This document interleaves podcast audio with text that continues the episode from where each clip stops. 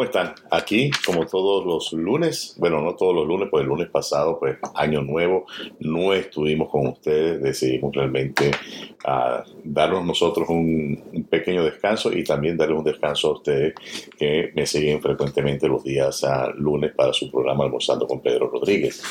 Uh, lo que hizo noticias en el periódico Nueva Raíces la semana pasada, hay un artículo muy importante que quiero eh, dedicar un poquitico de tiempo antes de comenzar a hablar del tema de impuestos que ofrecimos hablar el día de hoy. Y es cómo alistarse para este periodo de tormenta, qué cosas que usted debe, de, previsiones que usted tiene que tener dentro de su vehículo ah, en caso de que usted se quedase eh, atrapado en, durante la tormenta en, un, en una vía ya se, llámese la autopista, un highway, como decimos en, en, inglés, o cualquier otra carretera. Definitivamente, pues en su carro usted debe contar con uh, tener su cargador de celular, muy importante, tener un kit de primeros auxilios, un pequeño estuche con cosas esenciales de primeros auxilios, cables auxiliares para poder eh, auxiliar en caso que se quedase sin batería. Eh, en vez de cables también pudiera tener un arrancador. Son, eh, hay unos arrancadores que venden que dan para arrancar el carro eh, hasta 30 veces con, con, una sola carga de estos aparaticos. Tienen un precio módico entre 40 y 60, 60 dólares en el internet y son ideales para tenerlo en estos casos de, en caso de una emergencia, que usted se quede varado, que usted eh, malgaste la batería de, de, su vehículo y necesita arrancarlo nuevamente cadenas o instalar para estos tiempos quizás dependiendo de la zona donde usted vive sus cauchos ya de nieve las llantas de, del vehículo de nieve o tener las cadenas que usted le puede poner a las llantas a la hora que hay nieve para usted poder tener mayor tracción. Uh, recomiendan tener fósforos de, de, para encender, puede ser un, encendedor también, uh, agua y barra de cereales tenga siempre guardada agua y algunas de estas barras de proteínas que usted pueda que no se le dañen por estar en el, en el, vehículo y a la hora de cualquier cosa usted pueda alimentarse. Uh, mantenga en lo posible el tanque de combustible de su vehículo, ya sea diésel o sea gasolina, manténgalo full. Y hay una razón adicional para tenerlo siempre full. Evita la condensación, evita que se forme agua y eventualmente esa agua pueda uh, irse y dañar la bomba de combustible o inclusive si pasa de la bomba de combustible, eh, dañar el motor.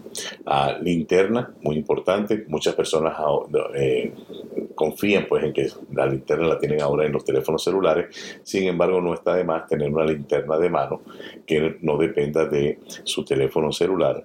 Uh, botas, guantes y gorro, muy importante, también una, una manta.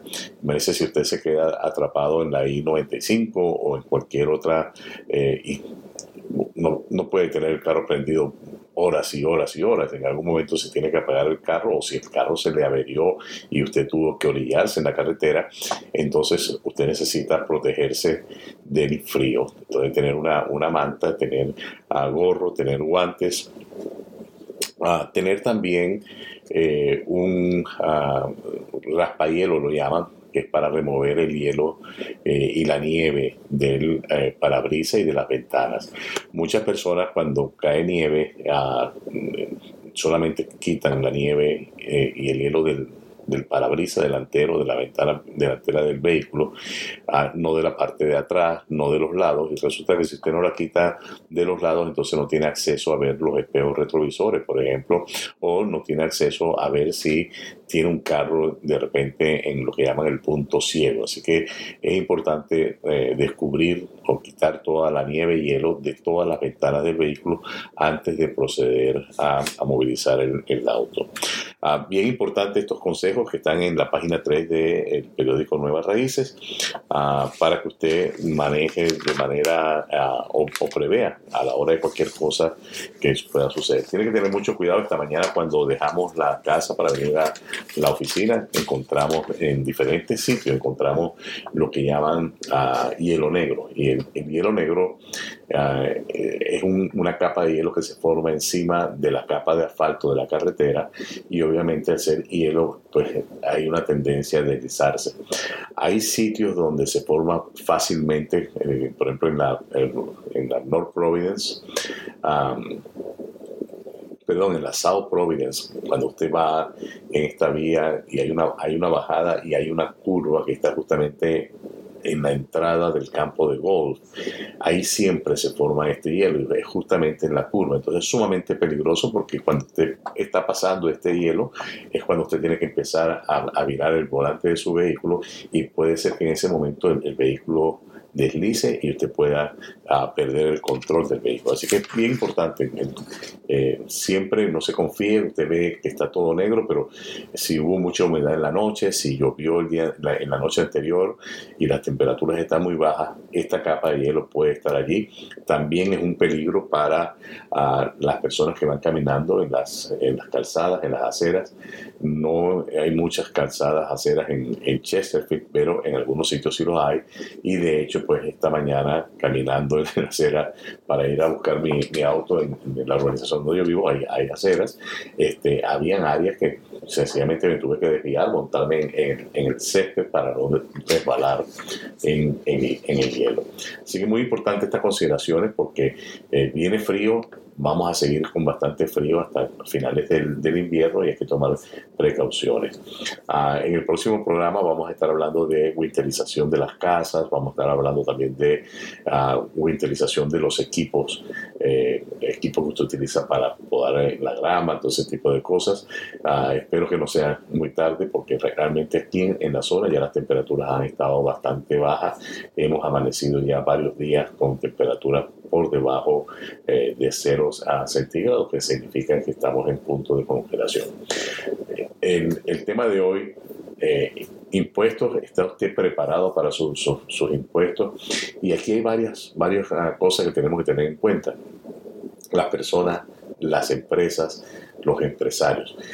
En este momento, en el mes de enero, las empresas, las personas que contratan a otras personas, están en la obligación de emitir 1099 y enviarlas a los subcontratistas o trabajadores independientes antes del 31 de enero. ¿Por qué? Porque las personas necesitan esta forma para poder hacer sus impuestos de la manera adecuada. Usted tiene que enviarlas lo antes posible porque suponga que hay un error. Si hay un error, la persona tiene tiempo de revisar y decir, oye, no, esto vino por menos del dinero que me pagaron o vino por más del dinero que me pagaron y hay tiempo de hacer estas correcciones eh, antes del 31 de enero. Así que es bien importante, si usted tiene que emitir estas 1099 porque usted contrató personas que trabajaron para usted, usted debe hacerlo antes del 31 de diciembre. Para hacer este proceso, usted debería tener eh, una W9 firmada por la persona a quien usted le pagó, por el subcontratista, por el empleado que no es empleado, porque si le estamos dando una 1099 no puede ser un empleado. Es, la 1099 es NS, que en inglés viene de No Employee Compensation. Eh, quiere decir que esa persona no es un empleado. Así que es una, un buen momento también para usted revisar eh, la clasificación que usted tiene y asegurarse que las personas que están trabajando para usted bajo la condición de independientes, de subcontratistas, realmente lo son. Esto lo hemos hablado en varios programas. Ah, la información está allí, el criterio para determinar si una persona es un empleado o si la persona es un contratista independiente o un subcontratista independiente. Entonces, le recuerdo, 1099, también las W2, o también si usted emite W2 por la cuestión del, payroll, de usted tiene las personas en nómina, también tienen que ser enviadas antes del 31 de enero. A las empresas, si usted tiene una corporación que hace impuestos en una forma 1120S, usted tiene que hacer estos impuestos antes del 15 de marzo. ¿Por qué? Usted los hace antes del 15 de marzo porque estas corporaciones, la corporación S y también las sociedades, que serían las que hacen en la forma 165, emiten una forma que se llama K1 para que sus socios, sus propietarios puedan hacer sus impuestos. Entonces, esto tiene que estar listo para marzo 15, cosa que los propietarios, los dueños, los socios de estas corporaciones o estas compañías de sociedad puedan tener el tiempo de utilizar esa K1 para hacer sus impuestos. Es muy importante que usted no se anticipe, usted haga sus impuestos cuando usted tiene todas las formas. Muchas personas se apresuran en hacer los impuestos en el mes de enero, uh, y aun cuando todavía las actualizaciones no están al día de, del IRS en los, en los diferentes sistemas, pero se apresuran porque quieren obtener lo más pronto posible su reembolso. Y resulta que no han recibido, por ejemplo, o no han tenido acceso a la forma 1095A, que es la forma de el seguro de salud, por ejemplo, o que no han recibido muy importante esto, que no han recibido todas las 1099 que le van a enviar. Personas que trabajan para diferentes compañías reciben 1099 de diferentes compañías. Entonces, cuando usted hace sus impuestos y deja una de estas 1099 por fuera, es muy posible que va a recibir una carta de la IRS diciendo que usted debe dinero porque usted no declaró esa forma 1099. Entonces, es bien importante revise las empresas o las personas para las quienes usted trabajó, si usted no ha recibido la 1099, sea proactivo, llame, llame, pregunte, mire, yo no he recibido mi 1099, usted va a emitirme una 1099 este año. Y si no, pues cuando usted haga los impuestos, usted ponga el nombre de esa compañía en la casilla de ingresos y usted pone el nombre de la compañía y el monto que esta compañía le eh, pagó. Entonces, una fecha para recordar para las corporaciones S y las sociedades ah, que hacen impuestos en la forma 165, el 15 de marzo es la fecha tope para hacer los impuestos y enviar en ese mismo momento a sus accionistas la forma AK1 a todas las demás personas y las personas que hacen, eh, tienen eh, negocios uh, de un solo propietario, que hacen sus impuestos de negocio en un Schedule C, uh, tienen que el plazo hasta el 18 de abril. Este año es hasta el 18 de abril, es el plazo para usted a hacer sus impuestos, para enviar su declaración de impuestos. Si usted no está listo para esa fecha, usted puede entonces pedir una extensión. La extensión es una extensión de seis meses, pero el hecho que usted mande la extensión no exime la parte de los pagos. O sea, si usted va a mandar una extensión, usted debe hacer un cálculo de más o menos cuánto usted piensa que van a ser sus impuestos y enviar este dinero con la extensión al Departamento de Impuestos, conocido como IRS, para que no le cobren una multa e intereses por el dinero que usted dejó de pagar. La extensión es para la presentación de impuestos, pero no es para el pago de impuestos.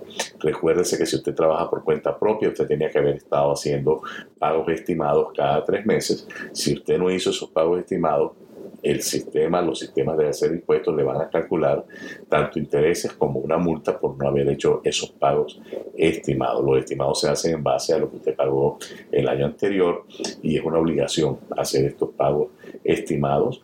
Ah, si usted se excedió, usted va a recibir un reembolso. Si usted no se excedió, usted le va a tocar pagar algo, pero usted ha estado haciendo sus eh, pagos de la manera que tenía que hacerlo. Otra cosa importantísima que hay este, este año es algo nuevo para muchas personas.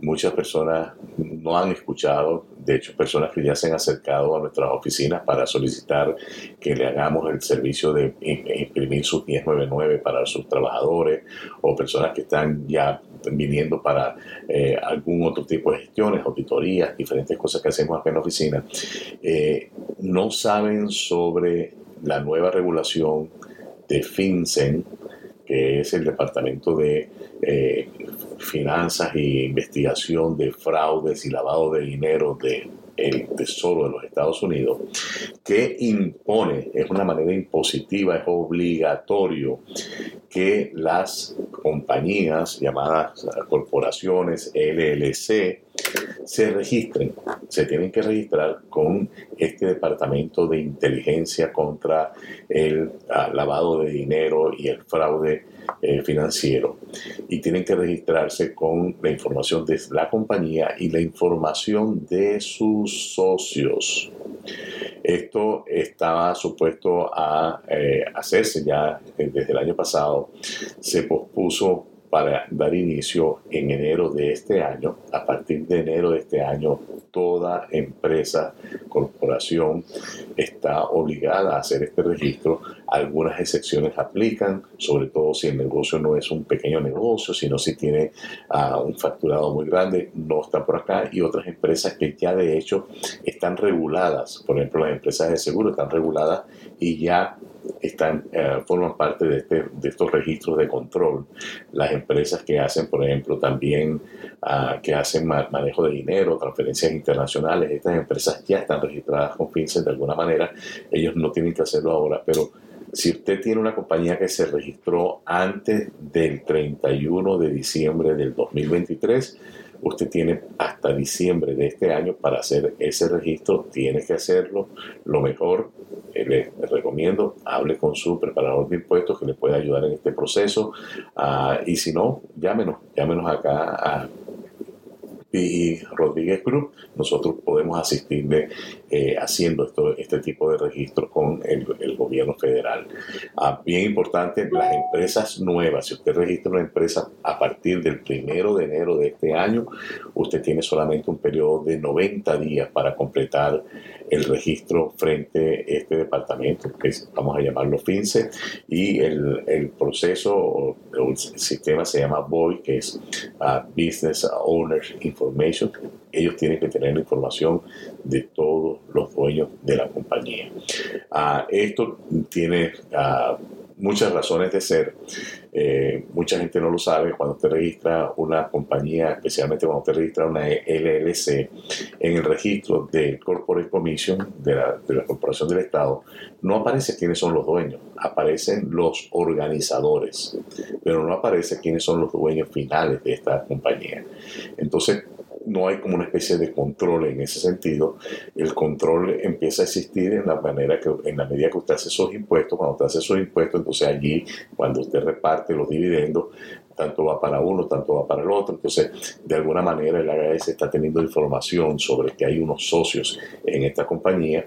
Si usted hace un Schedule C, cuando usted menciona en el Schedule C la LLC, entonces obviamente ellos relacionan a esta compañía que es el dueño, pues se está llevando las, las ganancias pero ese sistema no está conectado con este departamento de investigación de fraudes y lavado de dinero y por lo tanto hay que hacer este registro. Es importantísimo, las multas son bastante cuantiosas si las personas no cumplen con este requisito.